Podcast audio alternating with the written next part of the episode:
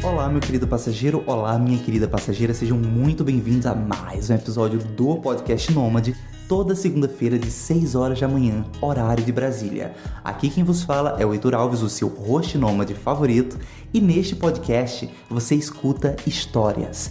Histórias de pessoas que de alguma forma se relacionam com liberdade geográfica de uma forma sustentável para viajantes que são empreendedores, são freelancers, são mochileiros, são vanlifers, são expatriados ou até mesmo trabalham de forma voluntária para todos os tipos de viajantes que desejam ter uma vida nômade, uma vida onde a viagem não tem prazo para acabar. Este podcast é para você.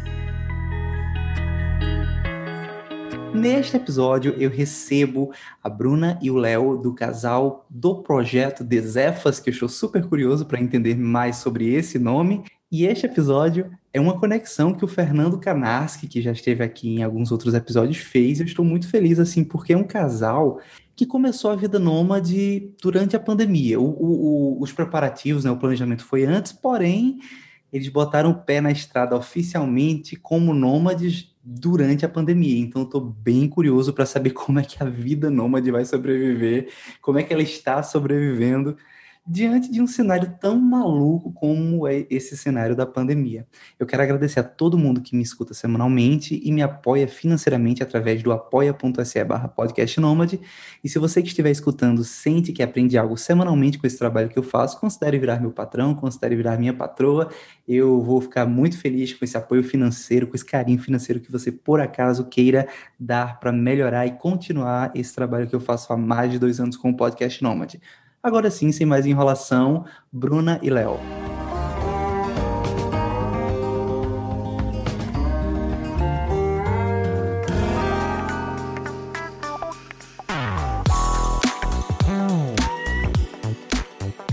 Bom, eu sou a Bruna, eu sou apaixonada por Harry Potter. Sou Leonardo, apaixonado por vinhos, café e startupeira na veia.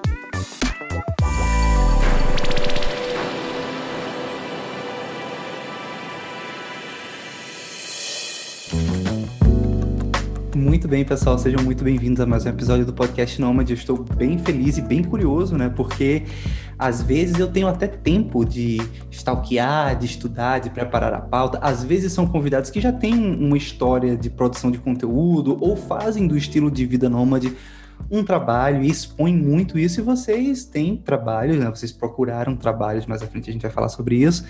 E a vida nômade para vocês realmente é algo que vocês querem fazer porque vocês querem viver assim, independente de fazer conteúdo ou não. Pode ser que mais à frente vocês, porventura, venham a produzir conteúdo sobre esse estilo de vida, mas estou super curioso, né? Porque tem pouquíssimo material para sobre vocês aí na internet. Então, vamos começar aqui eh, ambientando a audiência que está nos escutando.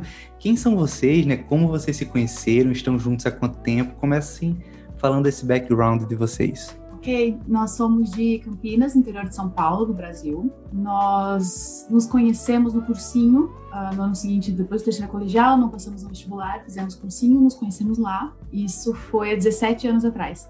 Estamos juntos desde então e nos casamos há quase cinco anos. Maravilha, maravilha.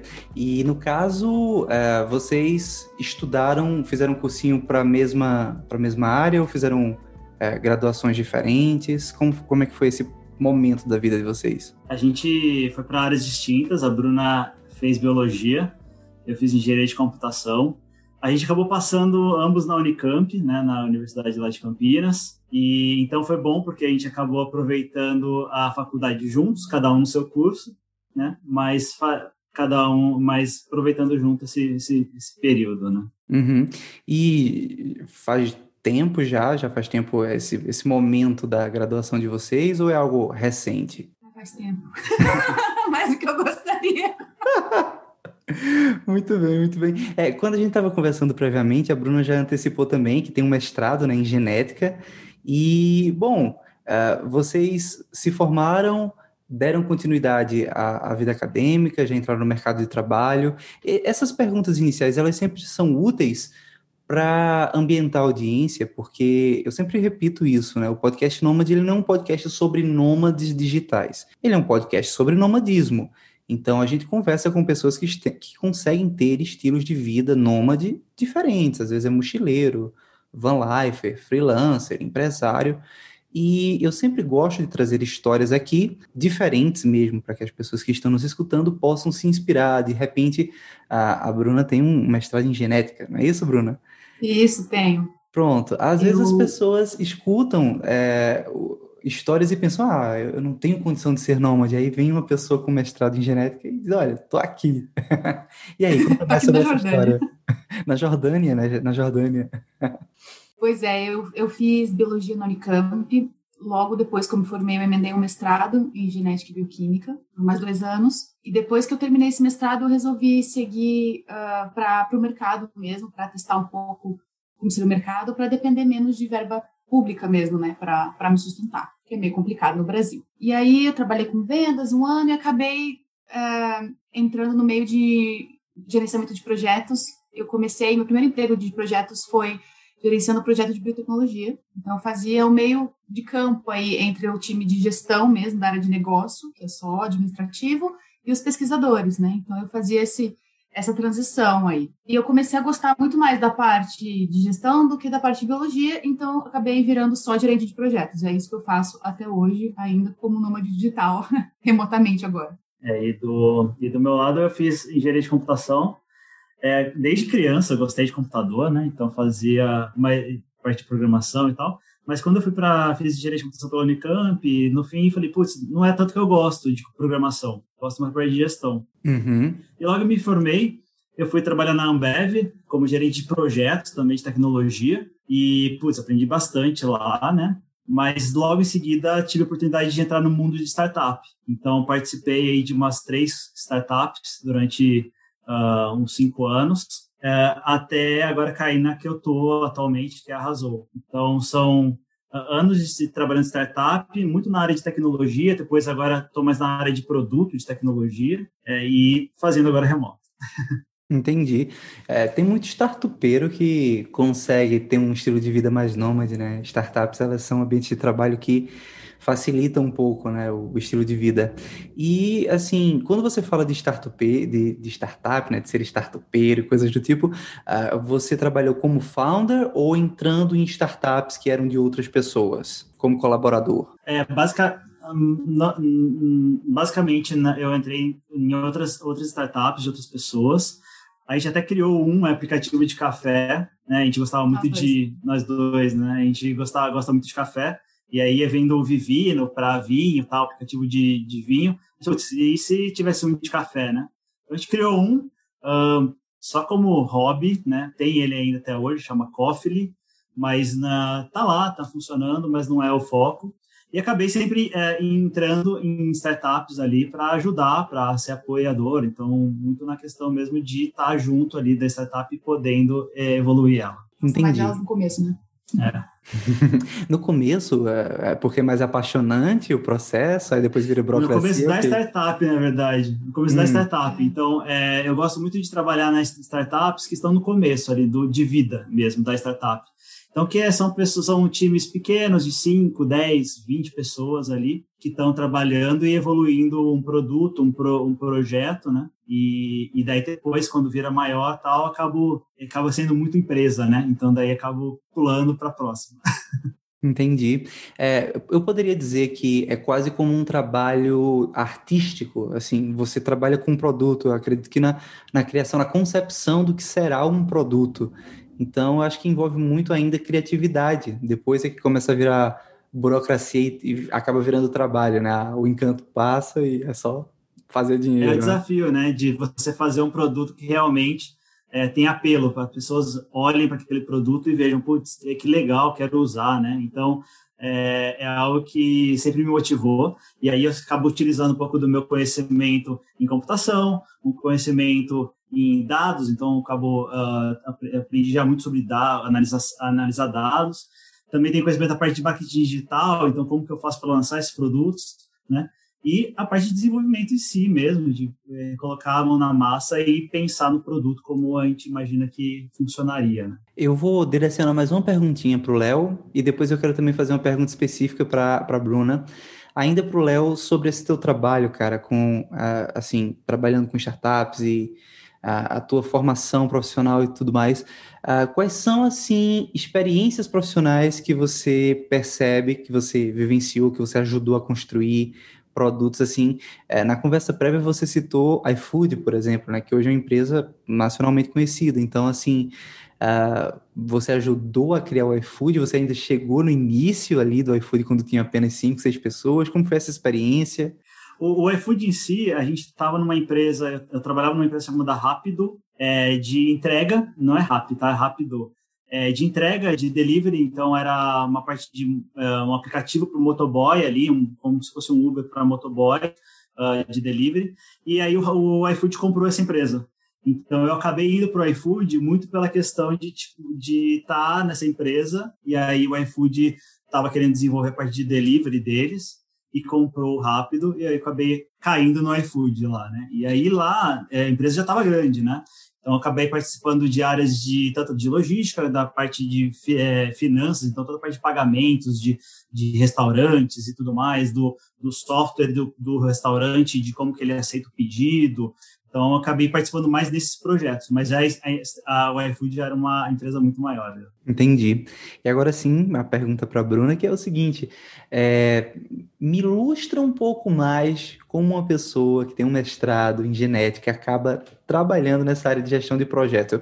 Eu quero só entender um pouco mais isso, tanto por curiosidade própria, quanto também para outras pessoas que estão aqui nos escutando e querem ter um estilo de vida nômade e às vezes não sabem por onde começar e de repente compartilhar esse detalhe pode ser o divisor de águas para alguém se tocar que já tem tudo para começar. Claro. Então, eu comecei. Uh, eu trabalhava um pouco com essa parte de gestão, porque meu projeto de mestrado foi financiado pela Braskem, que é uma empresa, uma, uh, trabalha numa indústria química grande. Então, a gente já tinha que fazer minimamente um reporte para o corporativo da área de inovação deles. E pesquisador não curte muito fazer essas coisas, né? Porque não é o perfil. E eu gostava, então eu fazia. Então, as apresentações mesmo para explicar mais simplesmente como é que era, a parte de custo, eles testavam fazer. Então eu pegava do, do meu grupo de pesquisa e eu fazia. Então foi minha primeira experiência, o primeiro contato básico é o tipo de cobrança, o tipo de dados que eles precisavam para analisar o nosso, que eles viam o nosso mestrado como um projeto. Era um grupo de quatro mestrandos e um pós-doc, e além do meu orientador, que era professor da Unicamp, né?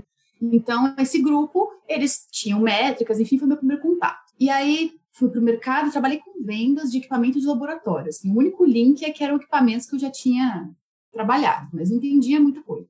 Mas não gostei muito dessa área de vendas, e aí surgiu a oportunidade na, o presidente da Braskem acabou investindo em uma outra empresa, chamada Grambio, uh, ah, para fazer biocombustíveis, que era a área do meu mestrado, e eles escreveram muitos projetos grandes para pedir verba do governo. Ele teve muito incentivo de, de projetos do governo. Então, você tinha que escrever o projeto, né? Enfim, tinha o edital lá, você tem que escrever, mandar. E aí, com uma vez que ele era aceito e a empresa recebia a verba, tinha todo um acompanhamento da parte de compras, a parte de staff, de resultados e relatórios. E eu fui contratada para isso, porque eles tinham vários projetos, eles ganharam vários milhões de reais em alguns programas do governo. Na verdade, chamava País Agrícola na época, esse, esse programa. E aí, então, eu participei desde a parte de escrever os projetos, quando eles foram aprovados, fazer todo esse acompanhamento. E aí, acabei pegando a parte... E aí, sim, eu peguei só a parte mais da gestão, mas eu entendia da pesquisa, de cobrar pesquisadores, enfim, né, de, dos resultados e tal. Mas acabou que eu peguei... Foi assim, esse, essa primeira transição. E aí eu vi que eu gostava mais, eu precisei aprender mais da parte de gestão, de projetos mesmo, e eu comecei a fazer cursos nessa área, e acabou que depois dessa experiência eu resolvi ficar só na parte de projetos. Aí eu trabalhei em indústria química, e agora estou numa empresa de serviços que faz gerenciamento de ativos, né? basicamente fecha fábrica por aí. Basicamente hum, fecha fábricas por aí, é isso? Pelo mundo. Ok, é, o, que, que, isso, uma... o que, que isso significa?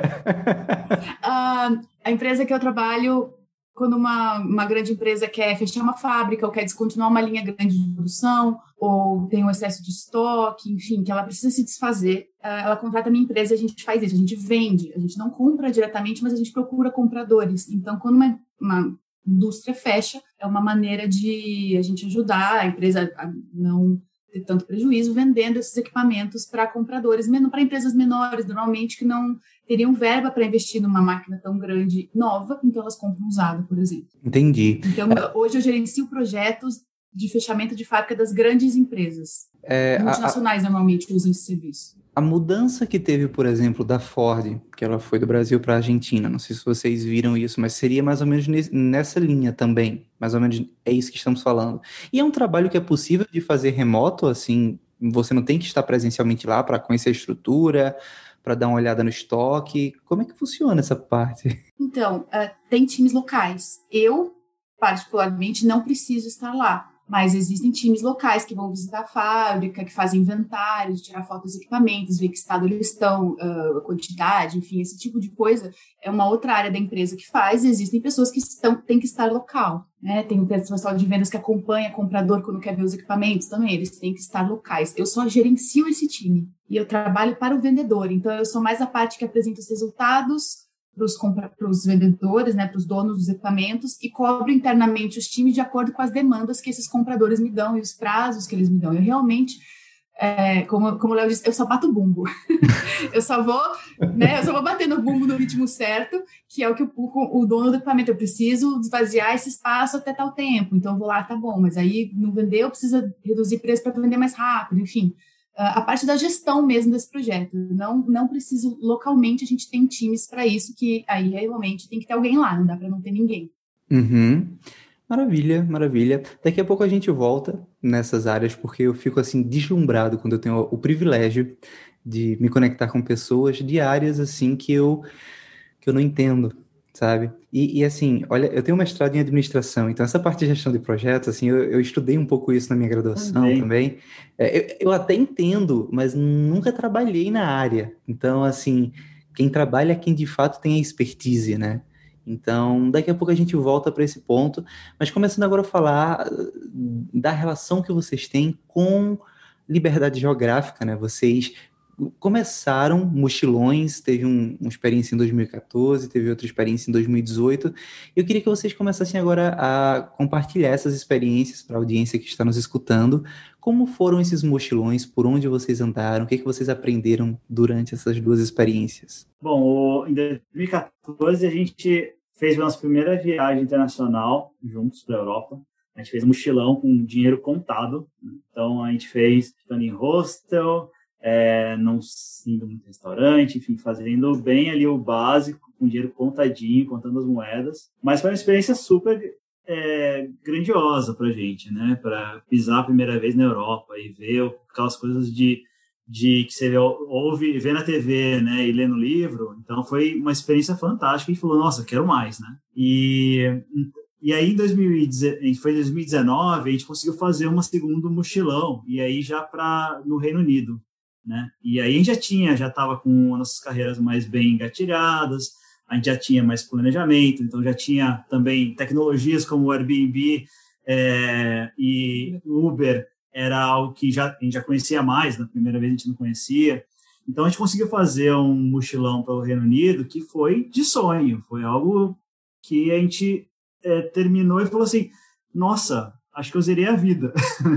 rolou um luto na volta, assim, a gente ficou de luto, assim, a gente, a gente não aceitava a realidade que tinha acabado, a gente voltou para casa. Eu, eu queria. E aí, passado esse tempo, a gente falou assim: e agora? Qual que vai ser a próxima viagem, né? Entendi. Eu queria realmente entender um pouco mais esse mochilão pelo Reino Unido. Eu sou apaixonado pelo Reino Unido também, então. É, e eu conheço poucas pessoas que fizeram, tiveram experiência de mochilar pelo Reino Unido. Então, por onde vocês passaram? Como foi essa fase do luto? Por que o luto quando vocês voltaram? O que, é que vocês refletiram sobre isso? Nós fomos, nós começamos na Inglaterra. A gente já tinha estado em Londres, então a gente ficou mais alguns dias em Londres e visitou algumas regiões ao redor. De lá, nós fomos para a Escócia Uh, ficamos em Edimburgo, Glasgow e Inverness, que é a capital ali das Highlands, para fazer várias visitas ali na região, que era o meu sonho dourado de menina, visitar as Highlands escocesas. E foi um dos lugares que eu mais gostei na minha vida. A gente acumulou alguns até agora e, nossa, foi meu lugar preferido. De lá, nós fomos para a Irlanda do Norte, em Belfast. Sai... Como bons, é, como bons uh, fãs de Game of Thrones, a gente fez todos os tours possíveis de Game of Thrones lá. Todos, os que tinham todos disponíveis no Reino Unido, a gente fez em todos os lugares que a gente passou. E de lá a gente foi para Irlanda, ficamos em Dublin a maior parte do tempo, a maior parte do tempo no pub. e fomos para. Ai, como chama? Galway. Galway também passou alguns dias e de aí voltamos para Londres e, ficamos, e voltamos para casa. Então deu um mês mais ou menos esses quatro países. Que incrível, que incrível. Eu curtinha, mas, mas foi muito feliz. Uhum. E aí vocês vivenciaram um sonho, né? E aí o sonho acabou. aí por isso que teve o luto, né? Eu... Um luto, assim, para ir embora, a gente, tá, assim, primeiro que essa viagem foi mais confortável, né? Pra gente ficar em Airbnb, em quarto só nosso. Então, que na primeira vez que a gente foi de mochilão, no final a gente estava bem cansado já, porque a gente estava só em quarto coletivo, com rosto, tudo, né? De um banheiro. E aí, essa por ter sido mais confortável, então foi mais fisicamente mais tranquila. E era um sonho muito grande, foi muito feliz, assim. Era um sonho que a gente tinha altas expectativas e foram amplamente superadas. Então, a gente estava. A hora que a gente voltou, não fazia sentido estar em casa. A sensação que, sabe, claro, a gente sentiu saudade da família e tudo, mas não, mês só nem é tanto tempo assim, né? Então. Nem é, deu para sentir não... tempo, de, nem deu para sentir tanta saudade assim. Exato. E aí a gente ficou, nosso começo, a gente estava chateado de ter voltado. A gente falou, não, precisamos viajar mais. Então, o que como você supre esse vazio? Falei, vamos arrumar outro projeto, vamos arrumar uma próxima viagem. Mas nenhuma era tão sonhada quanto essa. E, e a gente cai no ponto de, pô, a gente tem férias, né? É uma vez por ano, 30 dias, e caramba, tem todo lugar para a gente procurar, para a gente visitar, né? Então fica aquele, aquele ponto de, tá, mas é isso que resume a vida, né? Uhum. Trabalhar o ano inteiro pelos 30 dias que a gente vai conseguir viajar para um lugar bacana que a gente quer conhecer, sabe? Eu, eu costumo Quantos pensar... lugares a gente vai realmente conseguir conhecer uma vez por ano ao longo da vida? Eu costumo pensar que esse é um momento de epifania, né? Que é quando a gente se toca de que 30 dias não é o bastante, né? Foi isso que vocês escreveram, né? Vocês se tocaram disso. E aí vocês começaram a pensar como é que vocês poderiam adaptar a, a vida de vocês para um estilo de vida mais itinerante, mais mais móvel, né? Um estilo de vida nômade. E quem foi que influenciou vocês assim? Como foi que vocês chegaram a essa conclusão? Foi por conta própria? Vocês já estavam ganhando um valor suficiente? Vocês já viam que era possível viajar? Como foi que veio esse estalo da vida nômade na vida de vocês? Acho que teve um ponto, né, que a gente falou, a gente não tem uma pessoa específica, acho que a gente lê alguns livros, um deles, por exemplo, é o Tim Ferriss, famoso aí por nomadismo também, né? Então já tinha lido já um tempo atrás e já tinha a sementinha ali, né? E a gente estava no momento que a gente estava realmente falando, putz, a gente queria fazer isso, a gente queria é, aproveitar o, o, primeiro ponto, a gente gostaria de trabalhar é, em casa, fazer o home office e, e, a gente via que a gente era feliz assim, fazer trabalhando de casa. Uh, e aí o segundo ponto veio com a viagem, falando, nossa, seria fantástico se a gente conseguisse fazer o home office em qualquer lugar do mundo. E, e aí a gente começou a, a, a, a conversar sobre isso, e um dos falou assim, o que, que você estaria disposto? Você estaria disposto a largar o apartamento alugado? Estaria. Estaria disposto a vender o seu carro? Estaria disposto a mudar de emprego, de profissão, de, de área? Estaria. Estaria disposto até um downgrade na sua carreira, né? Tipo, ganhar menos? Mas é um emprego nada a ver, só para ser remoto. Sabe que não tem exatamente a ver com a sua carreira, mas só para ser remoto você conseguir bancar viagem, você ia topar isso? Sim. E aí a gente começou a falar, pô, beleza, então assim, se é, qual que é o pior do mundo? A gente pegar, realmente não conseguir um super emprego, a gente conseguir um emprego que não tem muito a ver com a gente, ganhar menos, mas ainda assim a gente vai estar realizando um sonho nosso, que é viajar o mundo, né? Então, a partir daí, é, as expectativas acabam sendo meio menores. Por quê? Porque, cara, que vier é lucro, né? E foi aí que a gente falou, agora vamos procurar emprego, agora vamos procurar algum jeito de a gente sobreviver aqui, né? Então a gente começou essa, essa busca, eu do lado de tecnologia mais fácil, com certeza, ainda que agora está mais fácil ainda, mas é, foi um processo, eu tinha já alguns, uh, eu trabalhava para algumas startups é, que era já remoto, outras não, então foi uma mudança ali, e aí depois veio a Arrasou, que é onde eu estou hoje, que é full time, mas é 100% remoto. É, e a Bruna também, né? É, ela estava nessa empresa uh, é, presencial, né? Conversou com a empresa ali para ver se tinha algum jeito de ser remota, se a empresa não aceitou, e ela acabou arrumando outra empresa que faz a mesma coisa, lógico, tem toda a parte de é, ético ali de áreas diferentes e tudo mais. Mas ela pegou e, e foi para uma empresa que era 100% remoto. Essa empresa já tinha essa proposta. Na verdade, me surpreendeu muito. Uh, até quando eu me candidatei para vaga, eu falei: Meu Deus, tem que dar certo, porque eu não sei se de onde veio essas, tem duas. porque era bem na minha área, uh, na área que eu tinha já experiência, não era numa área que daria conflito de interesse com o meu trabalho anterior, por ser indústrias completamente diferentes. A indústria que eu trabalho hoje, a empresa que eu trabalhava antes no Brasil, não trabalha, não, não atende. Então, eu. E é 100% remoto. Já é, tem um escritório em Houston, Texas, mas o resto do time é completo. Meu time é inteiro remoto, cada um está num lugar. Então, realmente, não é, uma, não é uma empresa que teria problemas em aceitar uh, eu estar viajando por aí, ou na maior parte do tempo eles nem sabem direito que país que eu estou hoje em dia. Mas, assim, eles cobram, eles perguntam onde vocês estão ou nem fazem questão? A minha não faz questão. A minha pergunta é de curiosidade. E aí, Léo, onde você tá hoje? Ah, Quando eu... muda o cenário de fundo, eles veem que a gente mudou de casa. Ah. E aí, assim que ele faz amizade com os colegas dele.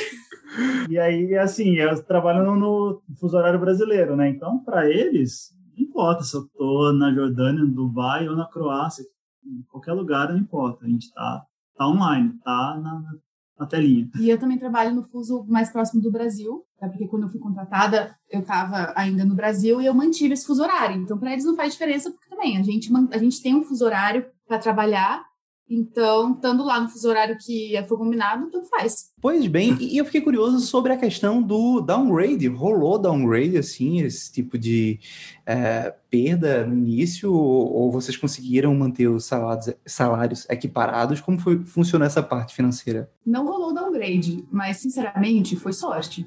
A gente estava pronto para isso, porque é, trabalho remoto antes da pandemia a gente não era novo para a gente também esse mercado, a gente não conhecia tanto o que tinha de o que era possível, o que não era, e a gente não sabia quem ia aceitar a gente, porque a gente nunca tinha trabalhado remotamente antes. Então, a gente estava disposto se precisasse. Até se eu precisasse fazer um negócio nada a ver com nada de projeto, sei lá, ser assistente virtual, qualquer coisa que não tivesse a ver com a minha área, mas que eu tivesse alguma capacidade de fazer, a gente aceitaria. Mas não precisou acabou que não precisou, eu mantive na mesma área, ele também. Deu então, muito certo. deu muito certo. Mas, muito assim, certo. isso foi sorte. Assim, foi melhor do que a gente esperava, assim. É, é, é uma sorte, entre aspas, porque, por outro lado, vocês já acumulavam expertise de trabalho, reputação, network, informação. Então, é uma sorte, entre aspas, né? Vocês também souberam mirar muito bem o tiro que vocês quiseram dar. Eu acredito assim, já, já tinham uma noção das empresas, do perfil que vocês queriam, na é verdade?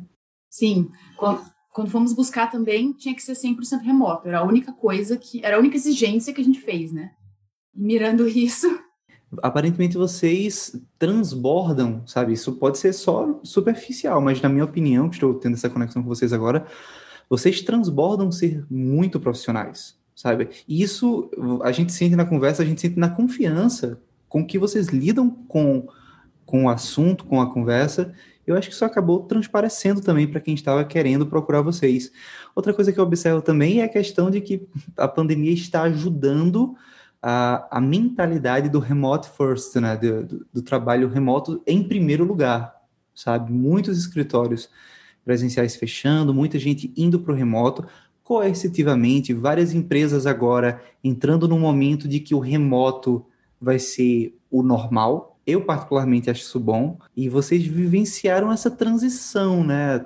Seria que seria uh, sorte nesse aspecto também? Do tipo, vocês resolveram começar essa busca por empregos em um momento em que o mundo, na dor ou no amor, coercitivamente teve que se adaptar e essa adaptação foi remota. Vocês já refletiram sobre isso? Teve, assim, a gente, a gente, uh, um ponto importante que a gente uh, pensou bastante é que assim tem um preconceito muito grande quanto ao nomadismo digital de que você está ganhando dinheiro sem fazer nada, você está trabalhando, você está curtindo a vida, ou você está na praia ali com o notebook trabalhando. E na verdade não, a gente trabalha 10, 12 horas por dia, a gente está o tempo todo em reunião, a gente está preocupado com os indicadores dos negócios, fazendo a coisa acontecer, fazendo entregas, né? É, e aí, uh, é, é importante também, também para a empresa e para a gente, a gente está presente. Então, quando a gente fala que a gente está realmente trabalhando, a gente está trabalhando, a gente está ali dando suor, né? O que, que muda? Que muda que quando a gente desliga o computador, a gente está num país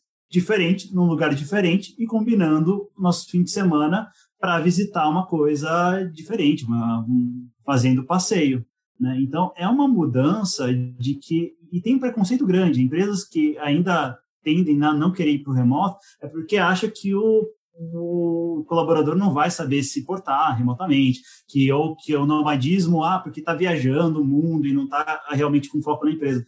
Não, tem como você fazer isso, tem como você equilibrar, né? É só estar tá muito bem amadurecido quanto ao, ao, que você propõe. Então, se você realmente está trabalhando, você está trabalhando. Então, mesmo uh, trabalhar em cafeterias é legal? É, mas eu tenho reunião quase praticamente o dia inteiro. Eu falo com pessoas. Eu vou ficar o dia inteiro falando numa cafeteria. E se a internet da cafeteria não estiver bom? E o barulho? E o barulho, né? E, e então, é, trabalho, trabalho mais de casa, trabalho do Airbnb, onde eu estou, do hotel onde eu estou, num lugar que eu sei que a internet é boa. É, ter certeza de que está tudo funcionando, né? Tudo, tudo certo. Trabalhar na praia, trabalhar na cafeteria é uma exceção não é a regra, né? Não dá para viver assim. Você precisa de uma mesa, de uma cadeira confortável para trabalhar, uma internet boa e um silêncio, porque senão não, não tem como, né? É, assim, é, primeiro que a internet é o nosso ganha-pão hoje em dia, né? Assim, você não tem conexão, eu não trabalho, eu não faço as minhas reuniões, eu não consigo dados para pôr nos relatórios, eu não apresento relatório para cliente, e aí? Então, esse mito de que nômade só vive na praia, tudo não, não, assim, ainda tem muito preconceito. Eu acho que a pandemia vem um pouco para ajudar nesse sentido de desmistificar isso, porque todo mundo teve que se virar, então descobriram que muita gente era mãe e pai, tinha criança em casa, mas a pessoa trabalha, né, sendo mãe e pai, tendo criança em casa. Então as pessoas têm uma vida fora do escritório e que não faz diferença para o que a pessoa é capaz de entregar contanto que ela esteja com a sua, ela tem a responsabilidade de ter as suas entregas em dia e dar o resultado que ela falou que ela ia dar, ela se comprometeu com prazo, ela entregou no prazo com qualidade, o que foi combinado, não faz diferença onde ela está ou o que ela faz no tempo livre. Quer dizer, a diferença na nossa vida é que, em vez de ficar assistindo Netflix, a gente vai conhecer ponto turístico da cidade. Em vez de ficar em casa ou no fim de semana ou fazer um churrasco antes da pandemia, né? quando era, podia fazer essas coisas, a gente vai visitar Petra, por exemplo. Essa é a diferença, mas o meu trabalho não faz diferença nenhuma. Senão, porque eu volto super memorada. Eu sou um amorzinho na segunda-feira de manhã. É, pois é, eu, eu acho que muitas pessoas que têm medo de se adaptar a uma cultura de trabalho remota também é por inexperiência. Eu imagino assim, patrões e patroas por aí que às vezes são receosos de dar esse passo porque nunca experienciaram isso. E agora, de uma forma ou de outra, você tem que trabalhar assim. E eu acredito que muitas pessoas estão começando a ver, mesmo que seja, estou usando muito essa palavra hoje, mesmo que a mudança tenha sido de forma coercitiva, mas fez com que muitas pessoas percebessem que é possível trabalhar de forma remota, começassem a mapear quais são as boas práticas para gerir um trabalho remoto, e isso vai muito da, dos colaboradores, isso vai muito uh, da chefia, né, dos supervisores. Cada time, cada grupo tem o seu método de trabalho, de gestão, de cobrar é, resultados, cobrar entregas. Essa coisa do tempo hoje fica muito mais difícil de mensurar e mais que isso, até questionável até que ponto ficar perdendo tempo tentando mensurar o tempo dos colaboradores. Então, foco, foco na entrega também. E imagina agora a galera do escritório do Arrasou, né? A galera do time do Arrasou, vendo o Léo pelo mundo e pensando, né? Porque é, o trabalho remoto é o primeiro passo. Depois que você consegue se adaptar ao trabalho remoto, o trabalho remoto que eu digo em casa, Aí você começa a dizer, poxa, minha casa pode ser em qualquer canto. E aí eu acho que por isso que a galera tá agora curiosa, assim, curiando, como diz aqui no Nordeste, curiando a, a, a viagem de vocês. Mas, antes de seguir, eu vou aproveitar e vou deixar um recado rápido para nossa audiência. Opa, você que está escutando o Podcast Nômade, sabia que junto com o Podcast Nômade surgiu também a Fono House? A Fono House é uma agência especializada em soluções para podcasts. Se você tem um projeto, um negócio ou até uma empresa e deseja ter o seu próprio podcast para melhorar as suas estratégias, acessa fonohouse.com e ouça nosso portfólio. No site fonohouse.com você pode deixar uma mensagem explicando a sua ideia de podcast e eu mesmo vou lhe responder para marcarmos um café virtual gratuito e transformarmos a sua ideia em um podcast de verdade. fonohouse.com. O link está na descrição deste episódio. Entrando agora na pandemia, né? Vocês tiveram todo esse momento de formação profissional, de criar o networking, criar a reputação de vocês, adquirir experiências, depois vocês começaram a viajar, começaram a ir percebendo que 30 dias de férias por ano não era o suficiente, e aí começaram a dar esses passos naturais para quem quer ter um estilo de vida um pouco mais móvel, né? Ou seja, se você quer mais mobilidade, você quer mais liberdade geográfica, você tem que ser mais minimalista, praticar o desapego, é, enfim, tiveram que se desfazer de várias coisas, procuraram um trabalho remoto, enfim, estavam prontos, vamos botar dessa forma. Aí chegou a pandemia. E a pergunta que eu tenho para vocês é exatamente essa. Uh, eu acho que eu imagino como deve ser frustrante para vocês que são gestores né, é, de projetos. Vocês fizeram um projeto de vida e, e veio a pandemia. E aí, como foi que a pandemia impactou? Não vou dizer frustrou, porque vocês agora estão na Jordânia, né? Mas como ela impactou nesse planejamento nômade de vocês? Foi enlouquecedor e engrandecedor na mesma proporção. Porque é realmente, dois gerentes de projeto, a gente tem planilha para tudo que você imaginar. Tudo extremamente organizado. E a gente é extremamente controlador. Então foi enlouquecedor. Enlouquecedor. Por outro lado, foi muito bom para nos tornar mais flexíveis, porque não tem opção, né? É o que tem para hoje. Então, assim, todos os. A pandemia riu dos nossos planos, rasgou eles todos, falou, vai lá agora. porque não teve como, a gente cancelou tudo, né? Assim, parou tudo que, que a gente tinha planejado, porque não tinha é, como saber o que fazer, na verdade, né? E aí ficamos em lockdown mesmo, trabalhando remoto de casa, como todo mundo, né? Na verdade. E foi uma época boa, né? Porque no fim a gente acabou aprendendo a trabalhar remoto ali também, porque é algo que a gente fazia mais ou menos, mas era muito mais presencial. Então a gente aproveitou a, o lockdown para realmente, pô, a gente ia trabalhar remoto, ia trabalhar nós dois, a gente é um casal. Então toda aquela aquele a gente não está acostumado a trabalhar, um saía de manhã, outro saía cada um para o seu lado e a gente se via só à noite. Então a gente começou a passar 24 horas juntos. Com todo Meu mundo colega de trabalho acaba sendo não só as pessoas que eu converso, mas acaba sendo ele também, porque o cafezinho é com ele o almoço é com ele, não é com o pessoal do trabalho mais. E é uma convivência diferente. É os dois. E aí, quando tem dois, reunião os dois ao mesmo tempo e um fica ouvindo a reunião do outro, o cara vai pagar que canto da casa que você vai, que para não atrapalhar a reunião, aprender a falar mais baixo na sua reunião,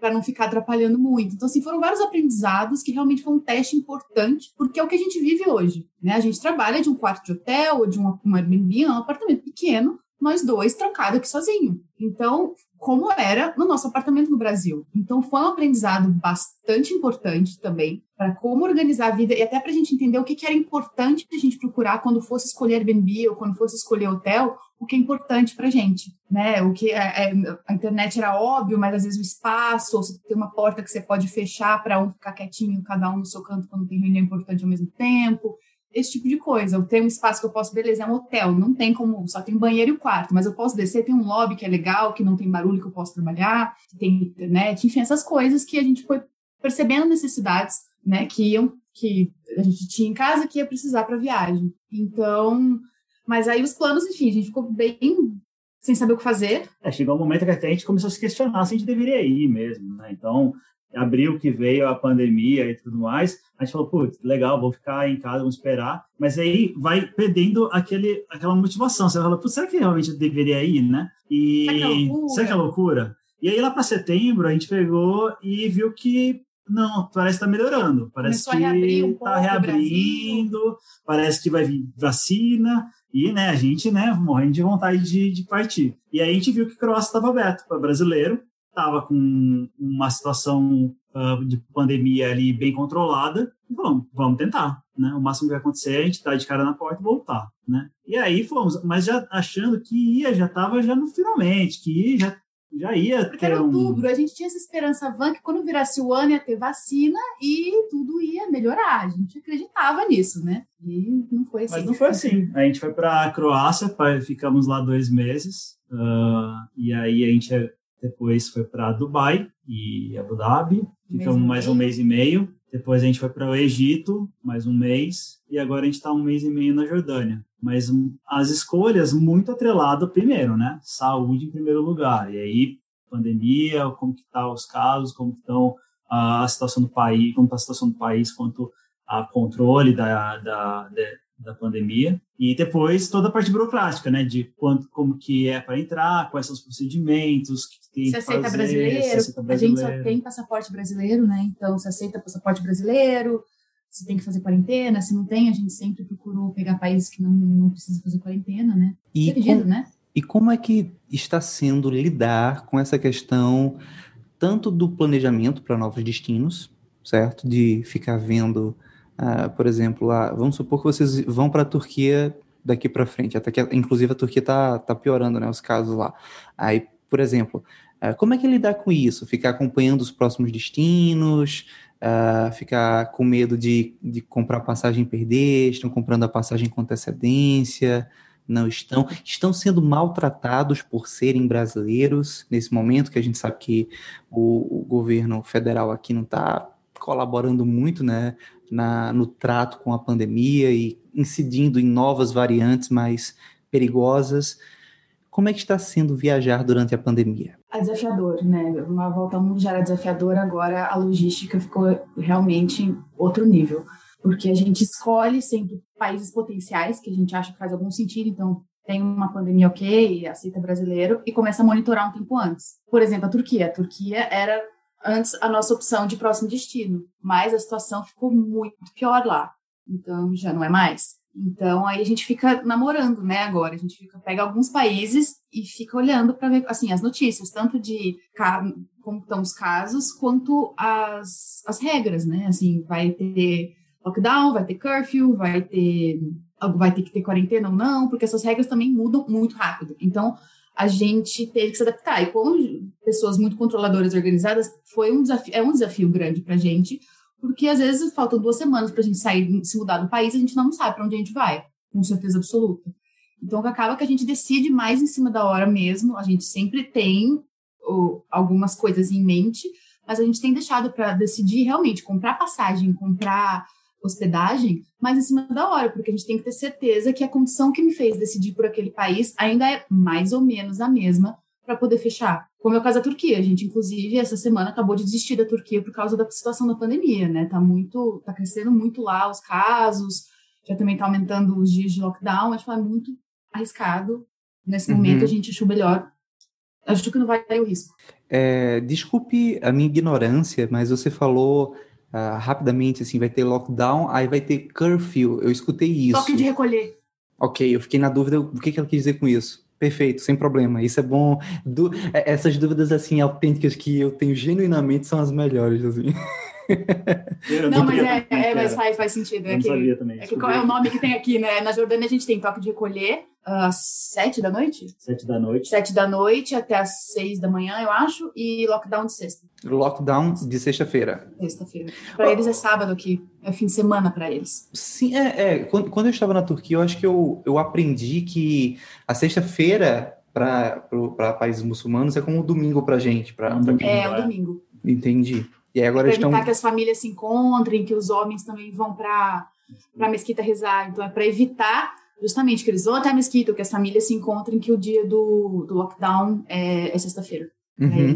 Mas vocês estão sentindo algum tipo de preconceito em relação a, a se conectar com alguém e aí a pessoa fica curiosa, né? Porque naturalmente as pessoas ficam curiosas com estrangeiros e aí vocês são de onde? Do Brasil? Aí Tá tendo algum problema do tipo? Não está? Como é que tá funcionando essa parte? A gente, a gente sentiu agora, na Jordânia, em alguns lugares que a gente fala que é brasileiro, eles falam da situação do Brasil, eles falam, eles comentam, né? Ah, a situação lá no Brasil tá feia, né?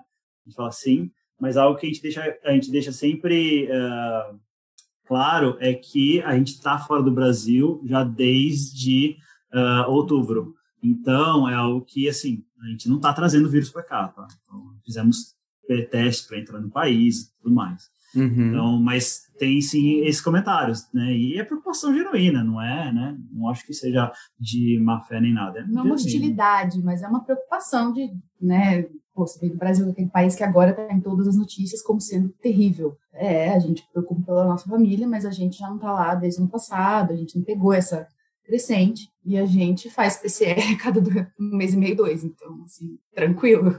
Uhum. A gente saberia se a gente tivesse alguma coisa. Uma, uma outra dúvida também, né? Conversando com o Kanarski, é, recentemente, a gente, eu tive uma gravação com ele, eu tive um episódio justamente sobre o futuro do nomadismo daqui para frente. Algumas conclusões que nós tiramos durante a conversa foi justamente que viajar agora será um pouco mais caro, sabe? Então, eu, eu comecei falando do, do, da proposta do podcast Nômade para vocês e para a audiência, e reforço aqui mais uma vez, a ideia é conversar com pessoas que têm estilos de vida nômades diferentes. Né? Então, tem gente que é empresário e monta uma empresa para poder viajar, tem gente que é mochileiro e, e bota a mochila e 30 dias no Reino Unido, tem gente que consegue trabalhar remotamente, freelancer, enfim, tem gente que reforma uma van, né? São os van lifers da vida e moram em Sim. carros. Ah, eu é, acho muito massa. Eu também acho muito bom, muito apaixonante. E eu percebo assim que estilos de viagem mais low budget, né, mais baixo orçamento, vão se prejudicar mais daqui para frente. Questão de você alugar um quarto no Airbnb com outra pessoa, talvez as pessoas não vão se abrir para esse tipo de Airbnb agora, Couchsurfing também não, hostel também não, enfim, é, você também não vai poder ficar viajando dois dias num país, você talvez tem que entrar num país e tem que passar mais tempo ali, tem que ser forçado a fazer uma quarentena, a depender de, de onde você veio e para onde você entrou, então viajar agora vai ser mais caro. E a pergunta que eu trago para vocês é, vocês concordam com isso? Como é que está sendo o processo de, por exemplo, escolher um próximo destino.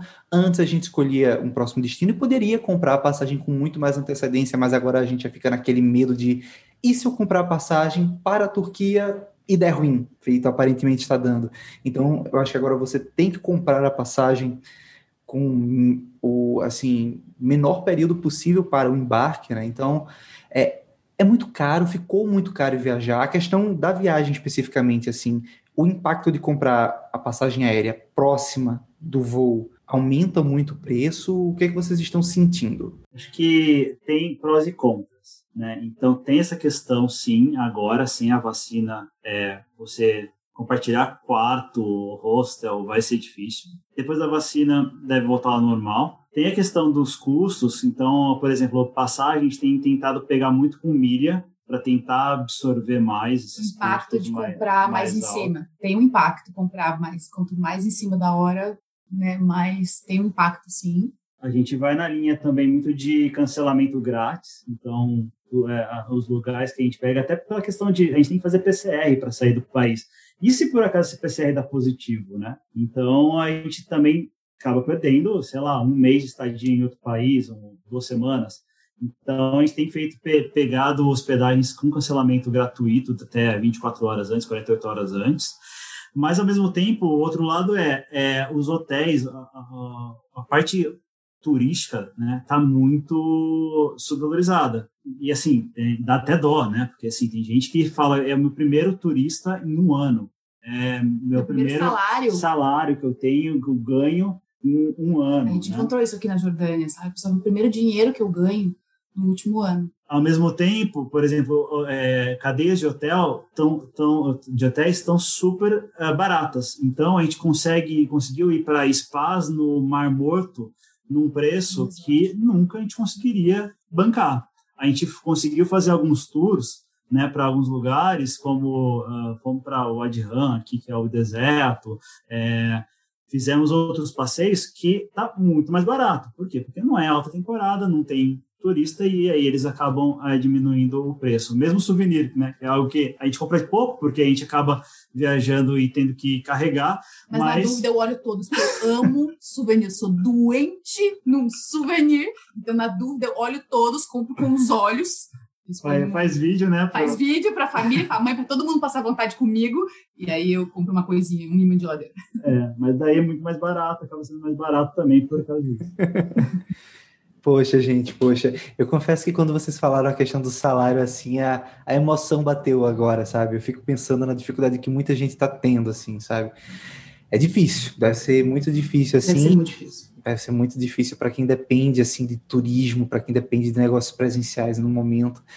é complicado. São histórias, assim, que a gente é, teve, então, pô, a gente teve guias turístico, guia turístico no Egito, né, que ele tem dois filhos em casa e que não, não tinha mais uh, sustento, estava fazendo outras coisas. A gente pegou um motorista aqui em, na Jordânia, que ele é guia turístico, mas ele levou a gente de carro uh, de uma cidade para outra. Ele falou, cara, não, não faço isso, mas é, pagando... O carro dele, pessoal, mas assim, a gente precisava ele né, de transporte.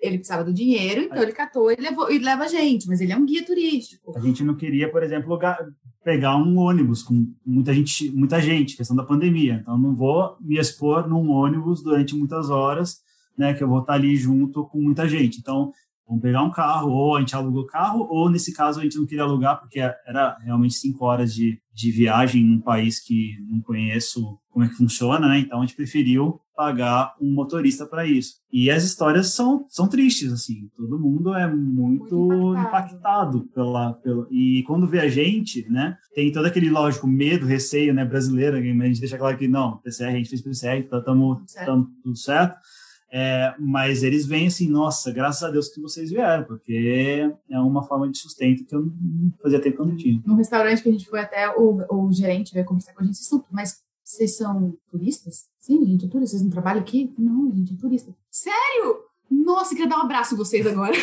Só não vou dar por causa da pandemia. Só não vou dar por causa da pandemia. É, mas é, porque nossa, faz muito tempo que não aparece um turista aqui. É um restaurante super turístico, de comida típica da Jordânia. Então, assim, Aí você olha em volta e pensa, mas essas pessoas são quem então, né? É, poxa vida.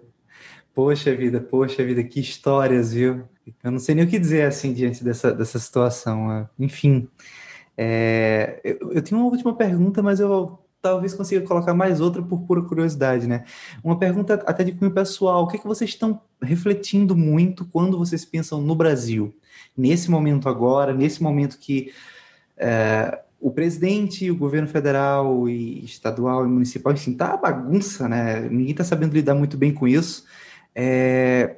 O que, que vocês refletem sobre esse momento agora para os brasileiros, para as pessoas que querem ser nômades? Está valendo a pena para vocês estarem viajando agora? O que, que vocês, quando vocês estão na intimidade de vocês, vocês param e pensam nessa situação política nacional, porque infelizmente a pandemia no Brasil virou é, uma instabilidade política, né? Foi politizada. O que, vocês refletem sobre essa situação? É, a, a Bruna é formada em biologia, né? Então todo o conhecimento que a gente acaba conversando com os amigos são pessoas muito bem letradas e que entendem sobre vacina e toda a importância disso. Uh, é uma pena do jeito que o Brasil tratou todo o assunto, né? E, e, como tem tratado, né? E, mas ao mesmo tempo é o que tem, é o que está lá, né? O que a gente tem. Então vai muito na linha de a gente se proteger, é, a gente se cuidar, né? E, e realmente cobrar né, dos governantes que estão aí pela vacina. É a vacina que vai acabar resolvendo é, os problemas, né? E o quanto antes, né? Assim, a gente viu hoje, por exemplo, os Estados Unidos uh, vacinando pessoas abaixo de 30 anos e a gente não conseguindo ainda vacinar pessoas com 60. Então tem toda essa é, é, essa parte que é muito muito triste, né? De todas as mortes que estão acontecendo e como que foi como que o governo e a própria população lidou com o assunto, quanto ao negacionismo, quanto à questão da vacina, quanto à questão de se cuidar, né? Para quem está querendo ser nômade, é ficar ligado no onde está possível a partir, é, ir para o país, né? Sempre cuidado com a questão pandêmica do, do país, se está numa é, numa queda ou numa ascendente ali de casos, de óbitos, de leitos de UTI, como que estão as regras de lockdown, de curfew, né, toque de recolher e de regras de, de, de, turismo mesmo, né? Porque tem, ah, tem, às vezes está tudo aberto, mas está é, tudo comércio aberto, mas os pontos turísticos estão fechados. Aí também para você ir num lugar desse também não faz muito sentido. Então é, é cuidar com isso e é aquela coisa que para a gente é mais difícil, que é o controle. Né? Eu não sei quando, onde eu vou estar daqui duas semanas. É, e eu não sei até que ponto a gente vai conseguir continuar viajando sem tomar vacina, uh, ou com essa loucura que está o mundo todo fechado para brasileiro. Mas a gente está aqui tentando achar sempre um, algum, algum caminho. Então, é Levando em conta a situação que o Brasil está hoje, uh, até países que, por exemplo, a gente acabou de falar, acho que a Turquia não é segura. Ah, mas ela é mais segura que o Brasil. Ela não é mais segura que a Jordânia, onde eu estou agora. Ela não é mais segura que Dubai, que é uma opção que eu já fui, mas eu ainda tenho visto para ficar mais de um mês mas ela é mais segura do que voltar para casa. Então, para quem está iniciando também nessa vida nômade, claro, o melhor momento possível é agora? Não, mas de repente pequenos testes são possíveis, de repente, porque seguro o Brasil também não está. Então, o mundo, cada, o mundo reagiu de maneiras muito diferentes e até poder ver como os países reagiram como aprendizado para a gente, né? Pelo menos esses quatro países que a gente passou, cada um reagiu de uma maneira muito diferente e, e teve resultados bem diferentes também. Então, de repente, também o Brasil está numa situação muito terrível, pior que já esteve. Então, a, a, eu acabo não deixo de não consigo parar de pensar que às vezes sair do Brasil não é tão loucura. Era mais loucura quando a gente saiu do que até agora, porque agora você tem uma razão até, né? É mais seguro sair do que ficar. Então, tem algumas opções boas por aí, mas realmente para tocar uma vida nômade de muito tempo não dá para saber se é possível ou não. Quer dizer, a gente tem esperança que os países mais vacinados vão ter uma resposta melhor e daqui a pouco comece a se abrir e dê para continuar esse, esse processo de continuar viajando. Entendo, entendo, Mas foi um aprendizado ver como poderia ter sido muito melhor a nossa resposta. Né? A nossa resposta como país, como o Brasil mesmo, poderia ter sido infinitamente melhor, ainda mais porque eu, na parte de. Uh, os amigos pesquisadores, tem muitos que participaram da frente do Covid e estiveram frente, inclusive, é um país que tinha tanta ciência para oferecer nessa área, como é o caso da vacina do Butantan. Então, é um país que podia ter crescido na pandemia, no sentido de mostrar o que é capaz de fazer, porque é muito capaz. O Brasil é um país muito capaz de fazer vacinas, porque ele faz vacinas muito boas para doenças, um, algumas que só existem realmente em regiões uh, como o Brasil e países tropicais. Então, tem uma expertise nessa área, poderia ter disputado de pau a pau com a Pfizer ou com a AstraZeneca se tivesse sido levado a sério, sabe? Poderia realmente ter, ter sido um player global nesse momento e ter participado com muito mais uh, força. E não só não fez, perdeu essa chance, como agora está com essa situação como o mau exemplo de gestão Tudo, todos os erros que o Brasil poderia ter cometido, tanto contra o governo quanto contra a população também, né? A população também não soube lidar, não soube levar a sério, não, não soube respeitar as regras quando elas foram impostas, né? Então, faltou entendimento da situação por parte da população também. Então, eu acho que realmente tudo que a gente podia ter feito, o Brasil podia ter feito errado, fez. E isso é realmente uma tristeza. Podia ter sido um impacto muito mais positivo para o nosso país. Ui! complicado, complicado demais. Gente, eu, eu confesso que eu me sinto privilegiado de conversar com vocês, porque ver pessoas que estão conseguindo manter o estilo de vida nômade é um acalanto, é um acalanto para mim que produzo conteúdo sobre esse estilo de vida e fico com medo, né? Meu Deus, como é que vai ser daqui para frente? Eu, tô saindo da fase de pensar que o que eu estou fazendo não tem mais sentido e estou entrando numa fase de pensar que esse trabalho vai começar a registrar a adaptação do estilo de vida nômade daqui para frente. Então, Com certeza. não é que a, as pautas acabaram, mas agora, agora que vão ter muito mais pautas colocando essa nova variável que é a pandemia e ver vocês viajando, é, é para mim é um privilégio porque na realidade faz com que eu entenda como é que vai ser daqui para frente, sabe? Entender e para quem está escutando também que fica aqui é, o alerta, né? Vai ser um pouco mais difícil é, e, e eu, eu acho que não tem mais assim volta. Na realidade, não vai ter volta. Uh, eu, eu, tenho citado isso aqui no podcast. Ano passado, teve um momento que eu fui comemorar o aniversário com a minha companheira. A gente comprou um bolinho e na hora de soprar as velas, foi quando veio aquela aquela epifania de que há três décadas a gente comia bolo com cuspe. Toda vez que alguém sopra um bolo de aniversário, a gente estava comendo bolo com cuspe. Então, tem coisas que a pandemia vi, é, é, trouxe, né, iluminou. A pandemia veio para iluminar certas coisas e que isso realmente não vai ter volta. Eu acho que as viagens elas vão é, pensar muito mais nessa questão de saúde daqui para frente. Né? Vai ser um pouco mais complexo.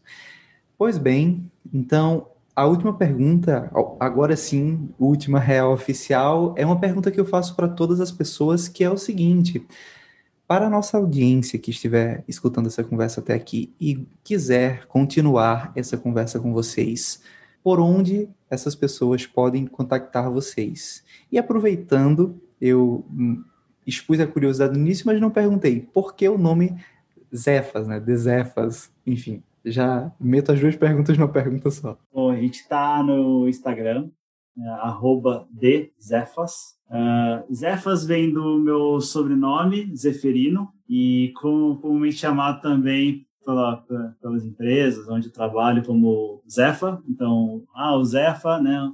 O Léo, muitas vezes, mas também muitas vezes o Ze, é, Zefa. E aí, na hora de criar, a gente conversando, Bruna sempre gostou do Zefa. Eu acho muito legal esse apelido. e aí, como somos, né? Como ele é Zeferino, Zeferino, o Zefas. aí ficou o Zefas. Exato. Então, é um jeito da gente se comunicar. A gente tem o Instagram muito mais para a gente começou o Instagram muito para começar a registrar no nosso nosso nossa, nosso projeto, né? Por quê? Porque a gente não é bom, a gente não gosta de tirar foto, a gente não é bom de ficar escrevendo coisas. Mas a gente falou, nossa, mas a gente vai fazer tudo isso e não vai, depois vai esquecer tudo, né? Ou vai tirar medo de foto e daí não vai ter nada. Então foi um jeito de a gente se forçar, e aí a gente tem desde então é, publicado fotos, tirado mais fotos, enfim, colocado um pouco da nossa. a gente tem vivido, né? Vivenciado lá no, no, no, no Instagram. E é um jeito de a gente também um pouco compartilhar todo o aprendizado que a gente tem tido. E nossa família saber que a gente está vivo também. a gente continua saudável e está sucesso por enquanto. Muito bem, então eu agradeço, agradeço demais por esse tempo que vocês se predispuseram. Agradeço ao Fernando aqui também por essa ponte que ele fez. E foi um prazer para mim conhecê-los. Espero que vocês fiquem bem, bom trabalho aí para vocês. A gente agradece muito, a gente muito. agradece muito você, parabéns pelo, pelo desafio que está fazendo. É, a, eu imagino que vai ter um boom uh, no nomadismo, com toda caindo a ficha de todo mundo, vendo que é possível, sim, uh, viver em qualquer lugar do mundo, trabalhar, uh, ser feliz, ter filho, ser casado e uhum a vida segue muito mais feliz, né? O importante é você encontrar felicidade no que você faz, no que você vive, não importa onde, não importa é, de que maneira, de que maneira, né? E parabéns pelo, pelo, pela iniciativa de compartilhar isso, trazer essas histórias e compartilhar seu também conhecimento com todo mundo. É super bacana, parabéns. Tá bom, obrigado. Eu não sou muito bom de receber elogio. Eu não vou falar, mas assim, do caralho, assim. Minha vontade é, cara, do caralho o que você tá fazendo. Tá fazendo. Mas é que eu preciso ser mais pouquinho político. Ele tá sendo uma versão profissional dele. Mas eu acho que realmente vai ter um. Quem se adaptou nessa pandemia a, ao trabalho remoto não é para não é para qualquer tipo de pessoa, não é para qualquer tipo de personalidade, nem para qualquer tipo de trabalho. Tem trabalho que não tem jeito mesmo. E se você gosta do que você faz, não tem jeito não ter o que fazer, ou você muda de área de trabalho ou não tem o que fazer. E tem pessoas mesmo, tipo de personalidade, que precisa ter gente, precisa se trocar aí para o escritório, precisa dessa rotina, sabe? Precisa encontrar com as pessoas e ter esse contato. Então não é para qualquer tipo de personalidade, mas quem se adaptar bem nessa fase de pandemia ao trabalho remoto, conseguir arrumar a vida, eu acho que quando a situação se normalizar mais, sabe, vacina tiver uma coisa mais amplamente distribuída e os países começarem a se abrir, tem muita chance dessa pessoa querer pôr um pezinho no nomadismo. Por, por que não? Né? Porque ela já teve essa, toda essa fase de treino, de essa adaptação para o remoto e arrumar a vida e a rotina em torno disso, ela já teve. Então, às vezes, eu acho que pode ser que seja uma mudança para trazer mais gente para essa vida, para ver que isso é possível. Às vezes a pessoa nem imaginava que seria, que isso caberia na rotina da vida dela, mas ela foi obrigada pela pandemia a mudar a rotina da vida. Uma vez que já mudou, se não tiver que voltar atrás, ela pode dar o próximo passo. Então, eu acho que o seu trabalho vai ser muito importante para mostrar realmente esses próximos passos. Eu acho que da onde veio nós vai ter mais maluco começando de agora em diante. Venham. já estou sentindo os dólares caindo aqui na, na minha conta. Gente, muito obrigado. Desejo uma ótima semana para vocês. Obrigado, Heitor. Obrigado pela oportunidade. Tudo de bom para você. Muito bom te conhecer. Viu? Vamos te seguir aí também. E lá se foi mais um episódio do Podcast Nômade. Eu agradeço demais para você que escutou até o final. E lembrando sempre, se você tiver alguma crítica, dúvida, sugestão ou contribuição, pode me escrever no Gmail, podcastnomade.gmail.com e também nas minhas redes sociais, que é o arroba alvescontato, alves com H, e também arroba nomadesfério, estarei lá de braça. Você ouviu uma edição fonohouse.com.